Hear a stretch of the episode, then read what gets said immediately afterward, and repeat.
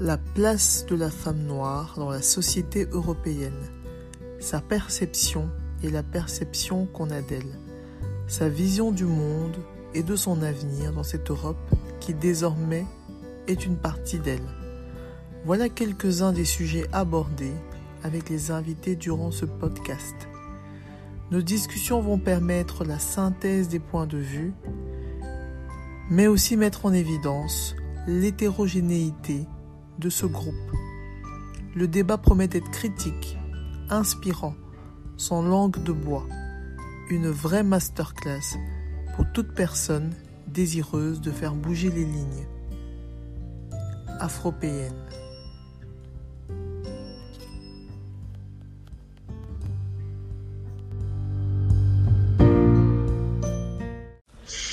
Donc, bonjour Dafa. Bonjour Anne. Bienvenue sur le podcast Afropéenne. Je suis super contente de te recevoir et j'ai vraiment hâte de découvrir qui tu es et ton histoire. Euh, donc, avant de commencer, euh, le truc le plus basique, c'est que je vais te demander de te présenter. D'accord, mais merci Anne et merci pour l'invitation. Alors, donc, euh, je suis Daphra Bonalité, je suis la fondatrice de Arkelen. Euh, je m'entends derrière, je sais Ah, moi ça va. Euh, ah, ok, donc je suis la fondatrice de, de. J'habite à Dubaï depuis un an et demi maintenant. avant ça, j'étais, j'ai passé six années à Istanbul et avant ça, j'étais en France. Mhm. Donc, euh, pourquoi Istanbul et pourquoi Dubaï C'est euh, par rapport au, boulot de mon mari. Ok. Donc, euh, je suis née, j'ai grandi en région parisienne, je suis d'origine malienne et sénégalaise. J'ai une fille de presque 14 ans et un garçon de 12 ans. Ah, super ça. Voilà. Eh ben, belle, belle entrée en matière. Donc, euh, tu as bien compris, le, thème de, du podcast, ce sont les femmes noires qui vivent ou euh, qui ont passé une partie de leur vie en Europe. Et, euh, et donc, d'où le terme afropéenne. Et est-ce que tu connaissais ce terme avant? Et est-ce que tu te sens afropéenne? Non, j'avais jamais entendu ce, ce nom-là. Mhm. donc, voilà. Et oui, je me sens oui, je me reconnais dans ce terme. Effectivement, je suis africaine et aussi euh, française, européenne. Donc, euh, oui. ok. Ça me correspond. Est-ce que tu peux nous raconter un peu Donc, on va arriver à ton parcours parce que moi, je t'ai connu euh, sur LinkedIn avec ton, ton association. Enfin, c'est pas une association, c'est vraiment un projet. et donc, est-ce que tu peux, avant de nous parler de ce projet, nous expliquer un peu quel, quel a été ton parcours? Parce que euh, multiples origines, euh, un parcours en, Europe, et maintenant tu es euh, à l'autre bout du monde. Voilà, comment s'est passée ton enfance, comment se sont passées tes études, et comment tu en arrives à Arkelen. D'accord. Donc, bah donc, comme je disais, je suis née et je grandis région parisienne mhm. et j'ai eu la chance tous les ans d'aller et au Mali euh, et au Sénégal pendant les vacances. Oh wow, tous les ans Donc en général, pendant les deux mois de vacances, j'étais entre euh, Dakar et Bamako. Wow, ça et, euh, et même si à l'époque, sur le coup, je n'aimais pas particulièrement ça, mais avec du recul, je me dis que j'ai vraiment, eu, vraiment eu beaucoup de chance. Et très important. Et je, ne remercierai jamais assez mes parents pour ça. Oh purée, oui, c'est top. Donc très vite, fait, je me suis jamais posé de questions. En fait, vous savez très bien que j'étais malienne, sénégalaise, j'ai j'ai grandi en France, donc euh, ça m'a jamais posé de questions Je, savais très bien d'où je venais. Euh, la famille, c'est très important euh, pour moi, donc voilà, pas eu de questions existentielles par rapport à tout ça. C'était très clair dans ma tête. Naturel. Depuis toujours. Et donc, donc j'ai fait, euh, je passe les classiques jusqu'en terminale. J'ai fait une année de fac en France, euh, en région parisienne. Et ensuite, j'ai eu la chance d'aller au Canada où j'ai fait 4 ans. Donc, j'ai fait euh, économie à Montréal. Ok. Donc, j'ai passé 4 ans à Montréal. Ensuite, je suis revenue sur Paris où j'ai fait un 2A en démographie. Mm-hmm. Et ensuite, euh, ben, je vais travailler dans des ONG, dans, dans des associations, toujours en direction de, de l'Afrique. Et ça mhm. aussi, c'est quelque chose qui a toujours été clair pour moi. J'ai toujours euh, voulu travailler dans des ONG, dans des associations, et toujours en direction de l'Afrique. Euh, depuis la terminale, je savais très bien que je voulais travailler, enfin, à l'époque, pour moi, j'en travaillais aux Nations Unies ou quelque chose comme ça, c'était vraiment le rêve. Je suis depuis, mais à l'époque, c'était vraiment ça. Et euh, d'un, parce que euh, bon, toujours le lien avec l'Afrique. Et de deux, dans ma famille, j'ai énormément de personnes qui ont travaillé dans ces organismes-là, euh, à la Banque mondiale, euh, et tout ça. Donc c'était vraiment, euh, voilà, j'adorais mmh, leur parcours. et voilà, et, naturellement, c'est ce que j'ai fait. Donc jusqu'en 2015, hein, donc là, j'ai déménagé pour aller en Turquie et euh, voilà, évoluer dans ce, dans ce domaine-là. Et donc, quand je suis arrivée à Istanbul en 2015, donc, euh, ben, c'était compliqué pour des questions euh, légales de travailler. Donc, vu que je venais par, enfin, par rapport au boulot de, de mon mari, moi, je n'avais pas le droit de travailler. Mm-hmm. Et or, comme j'avais travaillé toute ma vie, je me demandais, mais qu'est-ce que je vais pouvoir faire? Et vraiment, voilà, c'était tout nouveau pour moi et j'avais besoin de faire quelque chose, j'avais besoin de faire quelque chose. Mm-hmm. Compréhensible. Pour moi, donc, très arrivé à Istanbul, euh, ben voilà, j'ai suivi euh, des formations, j'ai intégré des groupes d'entrepreneurs, de, euh, même si pour moi, entrepreneur, c'était pas du tout mon monde, je connaissais pas du tout, mais bon, j'avais besoin de faire quelque chose, donc euh, ça a commencé comme ça. Et, et de fil en aiguille, voilà, j'ai, grâce à ces, à ces accompagnements, le projet qu'Hélène est né en fait. Oh.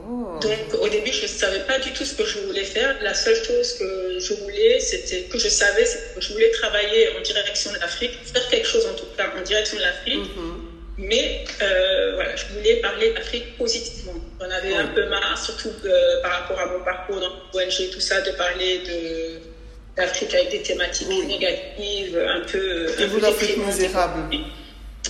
Voilà, donc je me suis dit, euh, voilà, j'ai envie de parler d'Afrique, mais j'ai envie de parler d'Afrique différemment, de montrer de belles choses, euh, de montrer que l'Afrique est aussi dynamique, qu'il n'y a pas que des choses négatives. Il y en a, mais il n'y a pas que ça.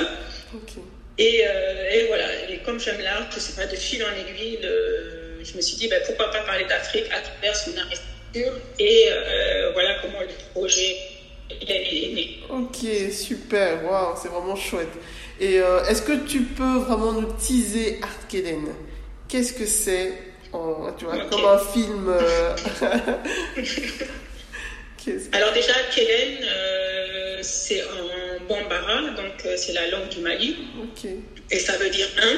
Ça veut dire un, ça veut dire unité. Donc je trouvais que c'était un beau, voilà, un beau nom, un beau message. Mm-hmm. Et, c'était aussi un petit peu un hommage à mon papa qui est, qui est d'origine malienne et, euh, et, enfin, qui est malien et euh, qui n'est plus là aujourd'hui.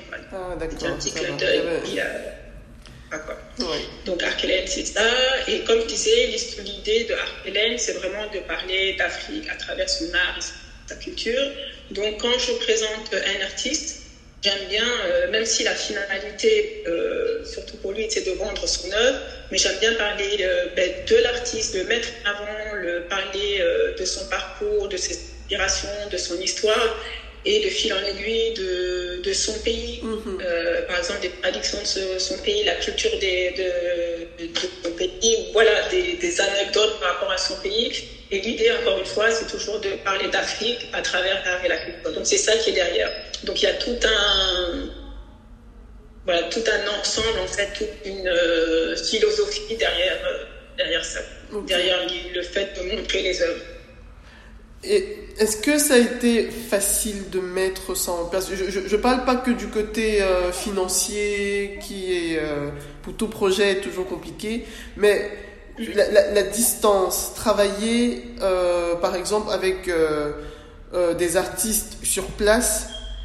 Voilà, comment est-ce que tu t'organises pour les rencontrer? Est-ce que c'est le fruit du hasard? Est-ce que tu as sur place des contacts?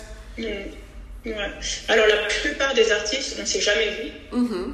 Mais les artistes que j'accompagne, la plupart, on ne s'est jamais vu. Mais, mais comme, je ne sais pas, le, on se parle souvent, le courant passe bien, on se parle comme nous deux là par Zoom, on se voit. Mhm. Du coup, c'est vrai que ça, ça se passe bien en fait. Et, et, par exemple, il y a un artiste que j'ai rencontré là en décembre quand j'étais à Dakar. Mhm. C'est un artiste que j'ai exposé euh, à la Biennale de Dakar au mois de mai dernier, un artiste avec lequel j'échange depuis deux ans, mais c'est en décembre qu'on s'est vu pour la première fois. Donc, euh, et ça aussi, c'est bien. Quoi. Quand ça se passe bien avec l'artiste, euh, quand on se voit, ça fait toujours voilà, un côté émouvant et puis un petit peu une, un aboutissement, en fait. finalement, c'est enfin. Et vraiment, il y a des artistes que j'ai que j'ai jamais vus et pourtant on a des, on a des, des bons liens. Quoi. Et franchement, euh, ça se passe assez bien avec tous les artistes. Et ça, c'est important. Quoi. Donc, c'est important pour que, surtout quand on est à distance comme ça, c'est même euh, indispensable. Oui, c'est surtout ça qui me tiltait un peu. C'est vraiment cette distance pour un projet qui est très physique finalement. Ouais, mais finalement, ça, ça, se passe assez bien. Ça se passe bien. Et euh, ça se passe assez bien. Donc je me disais, attends, maintenant ma question m'échappe. Donc, oui, oui, voilà. Tu, tu, viens de parler de la Biennale de Dakar, donc tu fais des salons. Euh, oui. et, tu as aussi un lieu à toi où tu expliques? Non, je n'ai pas de lieu à moi, donc j'organise des expositions ou des événements selon euh, voilà, les occasions qui se présentent à moi. Mhm. Donc, euh, ben, quand j'étais quand j'étais à Istanbul, j'ai organisé pas mal d'expositions. La première exposition, c'était chez moi, dans mon salon. Et puis après, euh, j'ai pu organiser des expositions euh, ben, dans des galeries, dans des écoles, dans des restaurants. Et parce que ça aussi, c'est important pour moi aussi de faire des expositions. J'en ai pas parlé, mais pas uniquement dans des galeries. Parce que dans des galeries, euh, même si j'aime beaucoup faire des, expositions dans des galeries, mais dans les galeries, c'est surtout euh, les personnes qui aiment l'art, qui connaissent l'art, qui, euh, s'y rendent. Or, quand on est dans une, dans une exposition dans un lieu un petit peu différent, un peu atypique, on va dire, mais on touche plus de personnes. Et, et, ça aussi, c'est intéressant parce que des personnes qui, voilà, qui découvrent, qui posent des questions, et c'est ça qui est vraiment intéressant, en fait, cette qui est très intéressant. Ok, ok, c'est chouette. Et comment est-ce que, euh, bon, apparemment ça se passe bien et euh, c'est vraiment chouette, mais comment est-ce que tu vois euh, l'avenir, ton avenir, l'avenir de ce projet? Tu as l'impression que c'est quelque chose qui, qui, est porteur et qui va se développer? Oh oh, ça coupe.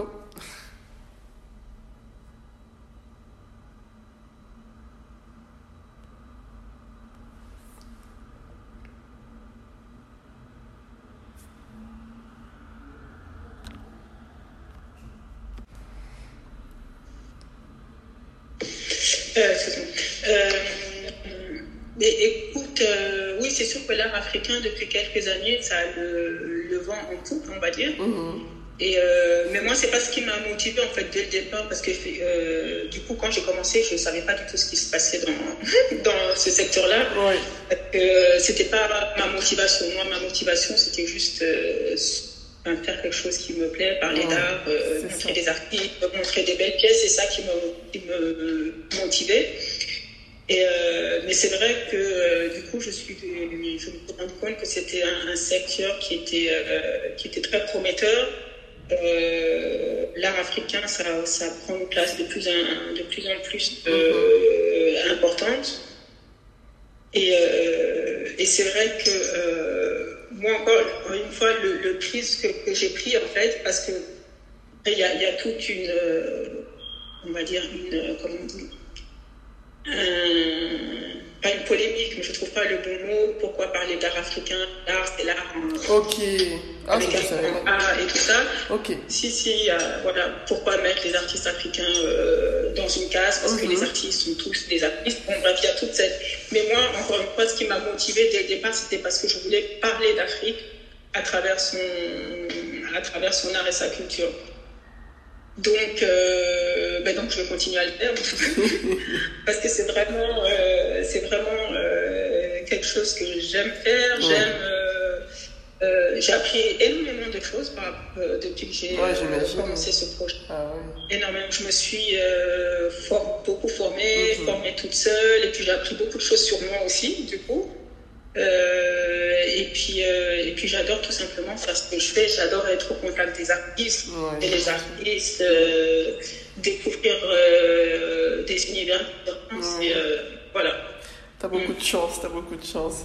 Alors la question à 1 million d'euros ou à 1 euro, je sais pas, c'est est-ce que être une femme noire euh, te paraît euh, avoir été un avantage dans ton parcours en général? Ou un désavantage euh, et plus particulièrement dans ce que tu fais maintenant Comment est-ce que tu perçois les choses? Non, honnêtement je trouve que c'est maintenant qu'on commence à se poser ce genre de. Enfin, je parle de mon, ma propre expérience. Je ne vais pas Mais euh, c'est vrai que, alors peut-être parce qu'on était moins sensibilisés à toutes ces questions de, euh, de racisme, de discrimination tout ça, mais c'est vrai que j'ai pas grandi euh, avec ces questions-là. C'est tout à fait différent aujourd'hui, et je le vois même avec mes enfants qui, voilà, qui sont très sensibles à toutes ces questions-là. Euh, juste un exemple bête, moi j'adorais les Tintins. Je dévorais les Tintins, je les connaissais par cœur, je n'ai jamais vu de problème, de racisme et tout ça. Alors que mes enfants qui aiment aussi Tintin, mais dès qu'ils lisent des trucs un petit peu, euh, voilà, c'est clairement raciste, eux, ça, ça, leur, tout de suite, ça leur saute aux yeux. Donc vraiment, c'est des époques euh, différentes. différentes. Donc, euh, alors peut-être que j'étais naïve, je, ne sais pas. En tout cas, jusqu'à très longtemps, j'ai pas du tout euh, ressenti. Mais encore une fois, c'était une autre époque. Quoi. Ouais. Donc, donc non, bon. ça m'a pas, ça m'a jamais gêné. J'ai jamais senti que j'avais moins de chance ou voilà. Après, je pense que c'est différent aussi pour les femmes que pour les hommes aussi. Oui. Mais, euh, mais honnêtement, moi, je peux pas dire que j'ai subi du racisme ou quoi que ce soit. Même si, effectivement, ça existait tout ça, mais je pense vraiment que c'était une autre époque, on était moins conscient de ça. Peut-être qu'on acceptait des choses, on ne le voyait pas, je ne sais pas. Mais je ne peux pas dire que été traumatisée par ça parce que je n'ai pas vraiment de souvenirs ou vécu ça. super, c'est ton vécu. Euh, hein. Dans mon parcours. Et, euh, et, par rapport à Ark mhm. ben, ben, je trouve que c'est on se rend compte qu'il y a, enfin, il y a encore beaucoup de, de, personnes, euh, euh, comment dirais-je, euh,